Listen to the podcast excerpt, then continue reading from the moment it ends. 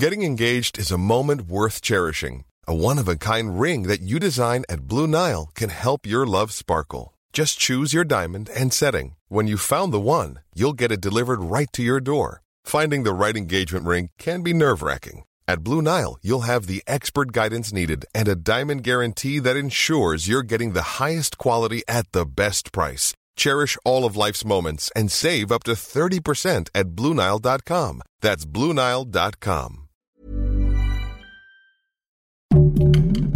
Heraldo Podcast, un lugar para tus oídos. ¿Sabes qué pasó en Perú este miércoles? Te contamos lo que sabemos. Esto es Primera Plana de El Heraldo de México. Este miércoles, las cosas se pusieron de color de hormiga en Perú.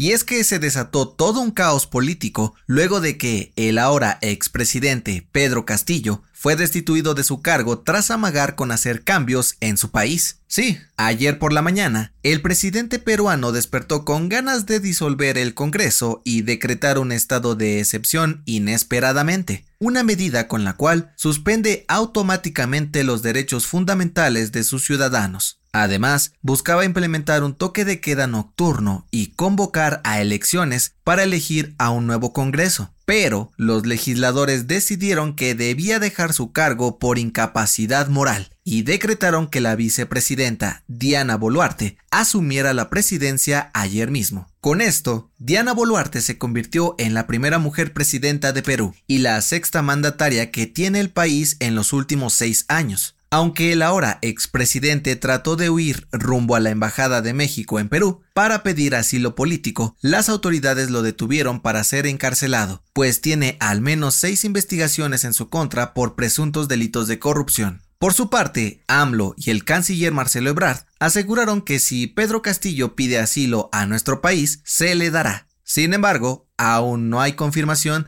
de ninguna de las dos partes. ¿Quieres estar bien informado? Siga Primera Plana en Spotify y entérate de las noticias más importantes.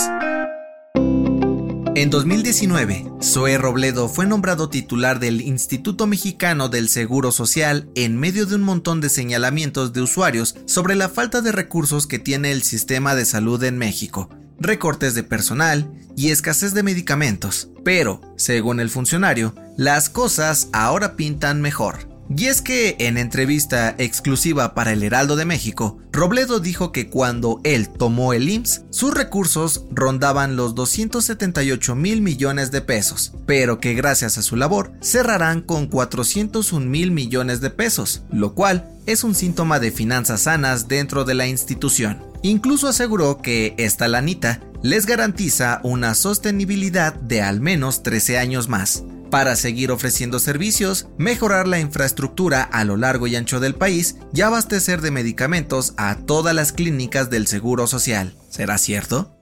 En otras noticias, la madrugada de este miércoles, la Cámara de Diputados aprobó el llamado Plan B de AMLO, luego de que se desechara la iniciativa de reforma electoral. Ahora pasará al Senado para su discusión. En noticias internacionales, la revista Time nombró al presidente de Ucrania, Volodymyr Zelensky, como la persona del año 2022 por ser un símbolo de resistencia para su país y el resto del mundo frente a la invasión lanzada por Rusia desde febrero pasado. Y en los deportes, de acuerdo con medios internacionales, México, Estados Unidos y Canadá buscarán jugar la Copa América 2024 para tener una mejor preparación de cara al Mundial del 2026. Con esto, el Tri regresaría a competencias de la CONMEBOL por primera vez desde el 2016.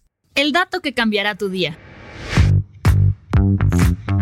Cada año, la Universidad de Oxford, en Inglaterra, elige una palabra del año, y la de este 2022 es Goblin Mode o modo Goblin. Y si no sabes qué significa este término, ahora te lo explicamos. Se trata de una palabra que describe al mundo post pandemia y hace referencia a la tendencia de presentarse en redes, en público o incluso a ir a trabajar sin arreglarse, un poco descuidado y sin dar tanta importancia a las normas sociales. Esta expresión se hizo popular en redes sociales como TikTok, Instagram o hasta Be Real, donde los usuarios comparten imágenes de sí mismos sin aparentar y desechando estándares de belleza o una realidad que no existe. ¿Y tú aplicas el modo Goblin? Yo soy José Mata y pues por lo menos date una bañadita.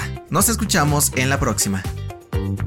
Esto fue Primera Plana, un podcast del Heraldo de México. Encuentra nuestra Primera Plana en el periódico impreso, página web y ahora en podcast. Síguenos en Instagram y TikTok como El Heraldo Podcast y en Facebook, Twitter y YouTube como El Heraldo de México. Hasta mañana.